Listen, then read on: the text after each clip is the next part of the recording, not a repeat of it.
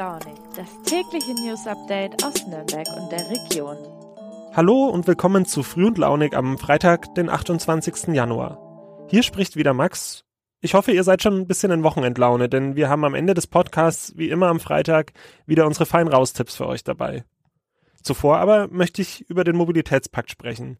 Der wurde in Nürnberg ja vor ziemlich genau einem Jahr vom Stadtrat verabschiedet. Was für eine erste Bilanz nach einem Jahr gezogen werden kann, darüber spreche ich mit meinem Kollegen Wolfgang Heilig-Achneck. Nicht weniger spannend ist die Frage, wie es ist, wenn plötzlich innerhalb der engsten Familie, Verwandtschaft oder auch unter Freundinnen Menschen an Verschwörungsmythen glauben.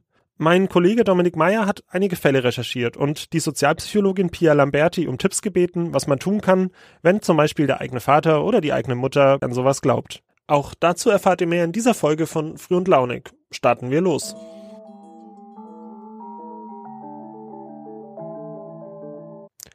Gestern, am Donnerstag, vor einem Jahr, hat der Nürnberger Stadtrat den Mobilitätspakt verabschiedet. Wenn man sich so anschaut, was da drin steht, weitreichende Verbesserungen für zu Fuß gehende, RadfahrerInnen oder auch den ÖPNV, dann kann man diesen Beschluss für sich durchaus als historisch bezeichnen. Die Frage ist halt nur, ob das wirklich alles so bis 2030 umgesetzt wird. Fangen wir mit der Stadt an. Lieber Wolfgang, sieht sich die auf Erfolgskurs? Die Stadt sagt, wir sind äh, gar nicht schlecht unterwegs. Wir haben erste äh, Schritte äh, erfolgreich bewältigt. Der, der Planungs- und Baureferent äh, Daniel Ulrich spricht sogar von Riesenschritten. Das ist vielleicht leicht übertrieben, aber immerhin. Er verweist äh, auf äh, die neuen Planungen für den Abschnitt in der Ostendstraße, den heiklen und kritischen Abschnitt zwischen dem Ostring, also der Nürnberger Versicherung und der Lechnerstraße in Mögeldorf. Da geht es im Grunde genommen darum, dass eben für Radfahrer und für Fußgänger und auch für das Grün dort äh, ausreichend und mehr Platz zur Verfügung gestellt wird. Das geht ein bisschen auf Kosten äh, des Autoverkehrs, aber nicht so stark, dass es dort zu immensen äh, Staus kommen sollte. Ähnliche Planungen in Richtung der Förderung des Umweltverbunds sind für die Bayreuther Straße erfolgt und dann gab es noch kleinere Maßnahmen, die vielleicht auch schon, das weiß ich nicht im Kopf, vorher schon angedacht waren, in der Pipeline waren, zum Beispiel äh, neue Radverkehrsstreifen in der Pillenreuter Straße ist ja auch eine der großen Hauptein- und Ausfallstraßen in der Stadt. Soweit die Perspektive der Stadt. Dann gibt's ja aber noch die zahlreichen Gruppen und Initiativen, die damals den Ratentscheid organisiert hatten. Also ein Bürgerbegehren für eine Verkehrswende, bei dem immerhin 26.000 Menschen unterschrieben hatten. Was sagen die denn über das erste Jahr? Die sind natürlich hauptsächlich daran interessiert und äh, bringen das eben auch ein, zu sagen, ja, wir müssen jetzt hier eng dranbleiben und weiter Tempo machen und Dampf machen. Die erkennen an, dass äh, erste Schritte tatsächlich ähm, erfolgt sind oder eben äh, Planungen in Gang gekommen sind. Hast du da ein paar konkrete Beispiele? Was sagt denn, fangen wir mit dem Fahrradclub an, was sagt der ADFC? Die sagen, ja, natürlich äh, schön und gut, aber es könnte noch schneller gehen. Insbesondere geht es dann natürlich um zwei Aspekte, nämlich den Lückenschluss, den, äh, der dringend erforderlich ist, um eben äh, Radfahren einerseits attraktiver zu machen und andererseits auch sicherer.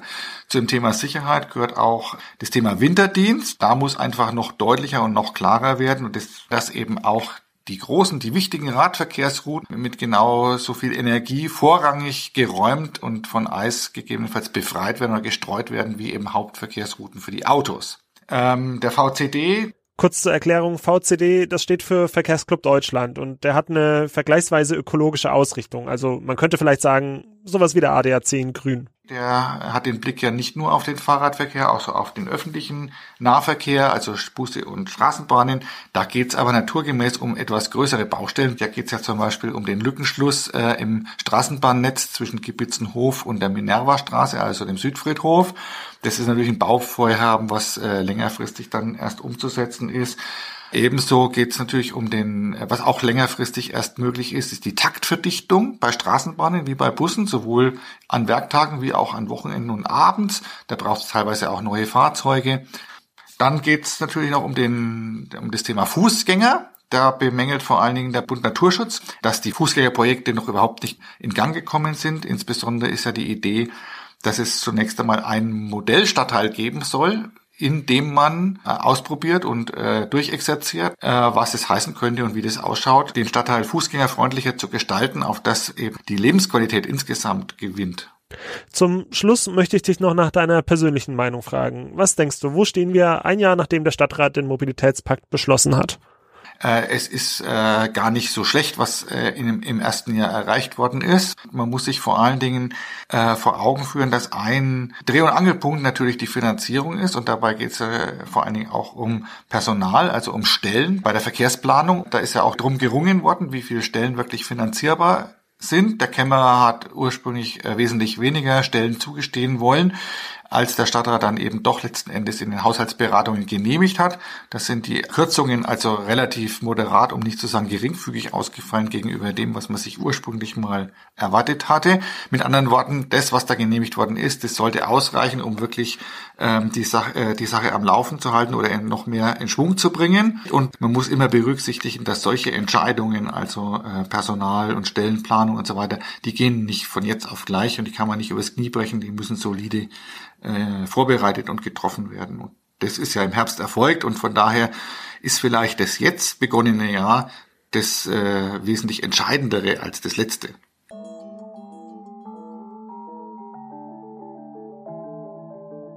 Ich bin jetzt mit meinem Kollegen Dominik Meyer verbunden. Dominik, du hast, wie schon gesagt, darüber geschrieben, wie es ist, wenn in der Familie oder in Freundschaften plötzlich Menschen an Verschwörungsmythen glauben. Erzähl uns doch mal von einem deiner Fälle. Ja, ein Fall ist zum Beispiel, also man muss sagen, in dem Text kommen zwei Fälle vor, die sind, haben auch gewisse Parallelen, also es sind äh, jeweils zwei Söhne, die eben äh, erleben mussten jetzt im Zuge der Pandemie, wie ihr Vater sozusagen in dieses Verschwörungsmilieu abgedriftet ist. In einem einen Fall äh, ist es auch so, dass das schon sehr früh passiert ist, also eigentlich schon im ersten Lockdown, wo eigentlich alle noch Angst hatten, was ist das überhaupt für ein Virus, was kommt da auf uns zu, wie lange geht das, welche Folgen hat das?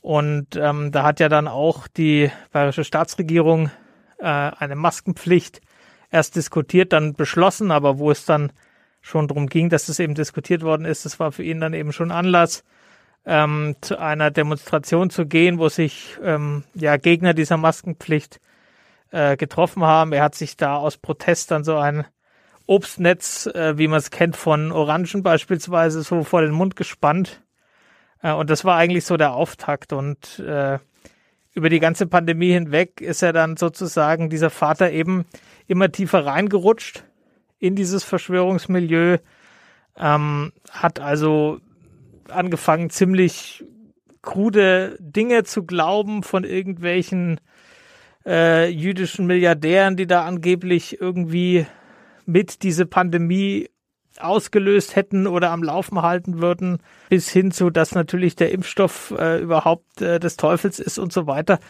Äh, also das, da sieht man wirklich, wie so ein Radikalisierungsprozess eigentlich abläuft. Und das ist natürlich für den betreffenden Sohn jetzt hier in dem Fall schon auch sehr belastend gewesen, das zu beobachten. Du sagst belastend. Wie genau hat sich das denn auf die Beziehung zwischen Vater und Sohn ausgewirkt? Ja, also man muss sagen, der Vater und die Mutter leben getrennt diese Trennung vor einigen Jahren war wohl auch so ein bisschen der Anlass dafür, dass der Vater sich ja begonnen hat, mit, mit Esoterik zum Beispiel zu beschäftigen, mit so ein bisschen alternativen Heilmethoden auch. Und äh, das erklärt vielleicht auch, warum er jetzt ähm, anfälliger war als andere ähm, solchen Verschwörungsmythen, also auf den Leim zu gehen. Die Beziehung mit dem Sohn ist natürlich schlechter geworden. Die Kontakte sind seltener geworden. Man redet aneinander vorbei. Ähm, der Sohn sagt auch, er kann ihn mit rationalen Argumenten gar nicht mehr erreichen. Also sobald, wenn er irgendwas äußert, beispielsweise in einer Studie oder was er irgendwo gelesen, gesehen hat, äh, seriöse Informationen, dann ähm, verbiegt der Vater das so, dass das irgendwie in sein Weltbild passt oder er kommt mit irgendetwas völlig anderem daher. Also es ist gar keine sachliche Diskussion eigentlich mehr möglich, sondern man kann schon ein Stück weit sagen, er lebt in seiner eigenen Welt. Puh, das klingt schon echt heftig. Du hast ja auch mit der Sozialpsychologin Pia Lamberti gesprochen. Was empfiehlt die denn, was man in solchen Situationen sozusagen als Angehöriger eines Verschwörungsgläubigen tun kann? Also das Gute ist eigentlich schon mal, wenn es an so einer Situation überhaupt was Gutes ist, dass wenn man einem Menschen besonders nahe steht, weil es der Vater, die Mutter, Sohn, Tochter, Bruder oder so ist, dass man dann eigentlich auch bessere Chancen hat, jemanden vielleicht irgendwie wieder umzustimmen oder zumindest zum Nachdenken zu bewegen, als wenn das irgendjemand ist, mit dem man nur relativ entfernt zu tun hat, irgendein Arbeitskollege, den man nur alle paar Wochen mal sieht oder so. Da wird es dann schwierig.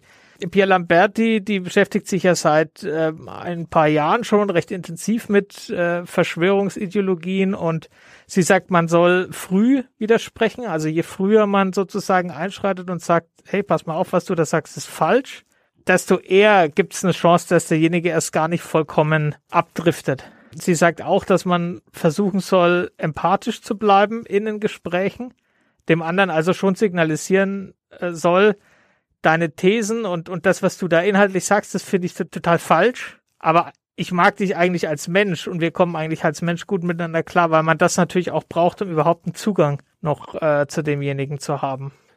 Meine letzte Frage wäre noch, was denkst du selbst? Wie sollten wir auf gesellschaftlicher Ebene damit umgehen? Ich glaube, man muss da differenzieren. Also es gibt ja auch, das sehen wir auch bei diesen Corona-Protesten, die jetzt stattfinden, ähm, da gibt es Menschen, die wirklich äh, ganz offen rassistisch sind, die antisemitisch sind, die ähm, einfach, äh, also bis hin zur Holocaust-Leugnung, ähm, Positionen vertreten, die vollkommen indiskutabel sind und die weit, weit weg sind von dem, was im demokratischen Meinungsspektrum irgendwie akzeptabel ist. Und äh, mit diesen Leuten, gerade wenn es auch auf Funktionärsebene geht, Organisatoren, ähm, Parteivertreter etc., ähm, mit denen kann man nicht wirklich reden. Die wird man auch nicht erreichen. Aber auf der anderen Seite gibt's auch eine Menge Leute weiterhin, die verunsichert sind, die Sorgen haben, die vielleicht ähm, falschen Informationen aufgesessen sind. Ähm, es gibt vielleicht auch Menschen, die aufgrund von Sprachbarrieren, beispielsweise wenn wir jetzt über die Impfung sprechen, äh, gar nicht den Nutzen der Impfung ähm, bisher richtig verstanden haben und die Information, dass es doch für sie auch positiv wäre, sich impfen zu lassen, gar nicht bei ihnen angekommen ist. Und diese Menschen, das ist, glaube ich, auch ein insgesamt nicht ganz kleiner Teil dieser Bewegung in Anführungsstrichen, wenn man das so nennen will, die müssen wir versuchen zu erreichen. Durch direkte Ansprache, durch Diskussion, durch niederschwellige Angebote. Das ist sehr mühsam. Das dauert wahrscheinlich auch relativ lange und es wird nicht immer gelingen. Aber ich glaube, diese Mühe muss uns unsere Demokratie und unsere Gesellschaft am Ende wert sein.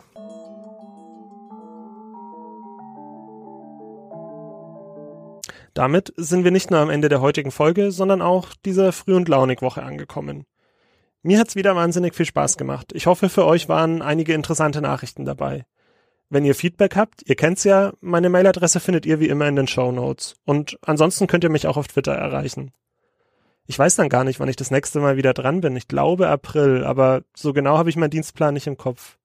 Jedenfalls, ab nächster Woche übernehmen einige unserer neuen VolontärInnen. Den Anfang macht ab Montag Alena und ich bin mir sicher, sie wird das richtig, richtig gut machen. Jetzt zum Abschluss noch die Wochenendtipps von unseren Kolleginnen von Fein Raus. Ich verabschiede mich schon mal und übergebe an Antonia. Hi Max. Ja, Nürnberg ist wie immer proppenvoll und hat einiges zu bieten. Dabei ist Langeweile auf jeden Fall Fehlanzeige. Be Thrifty, zu Deutsch sei sparsam, eine Second-Hand-Marke aus Österreich, kommt nach Nürnberg und zwar dieses Wochenende.